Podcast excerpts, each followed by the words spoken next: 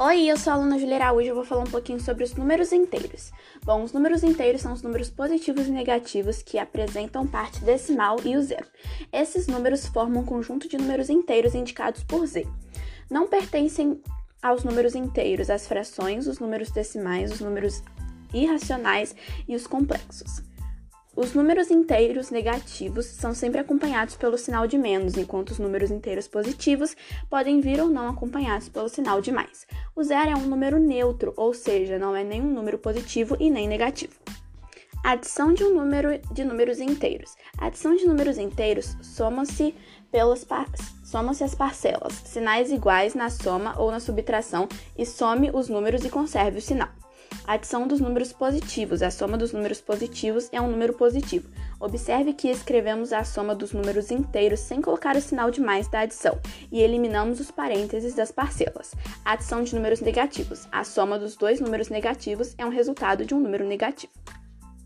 A adição é uma das principais operações matemáticas, pois com ela podemos conceituar e compreender melhor as demais operações. Entender as suas propriedades nos ajuda, além de resolver problemas, a compreender melhor as operações que derivam dela, como a multiplicação.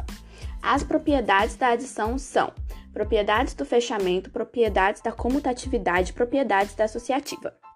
Propriedade do elemento neutro diz, diz que é uma operação e é fechada e por um determinado conjunto é o mesmo que dizer que quando operados dois números, o resultado ainda pertencerá ao conjunto desses, desses números. Considerando dois números naturais, por exemplo, a adição desses dois números sempre será um número natural.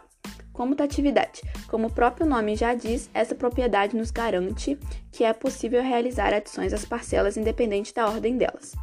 A propriedade associa associativa nos permite calcular a soma independente da ordem que sejam feitas. Neutro. Assim como as demais operações, a adição possui um elemento neutro, ou seja, existe um número que, quando adicionado com qualquer outro, o resultado é igual a esse número qualquer. Na adição, o elemento neutro é o número zero, portanto, qualquer número operado adicionado com zero terá como resultado o próprio número.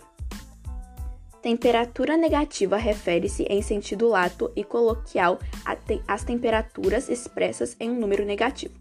A divisão exata é a operação inversa da multiplicação, pois a multiplicação de quociente e divisor tem como resultado o dividendo. Se uma divisão apresentar resto, então ela é classificada como não exata, por exemplo.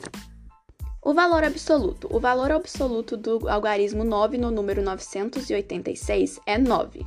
O valor relativo de um número depende da ordem em que o algarismo se encontra. Os números opostos também são denominados simétricos, isto é, números que, quando representados na reta numérica, possuem a mesma distância da origem.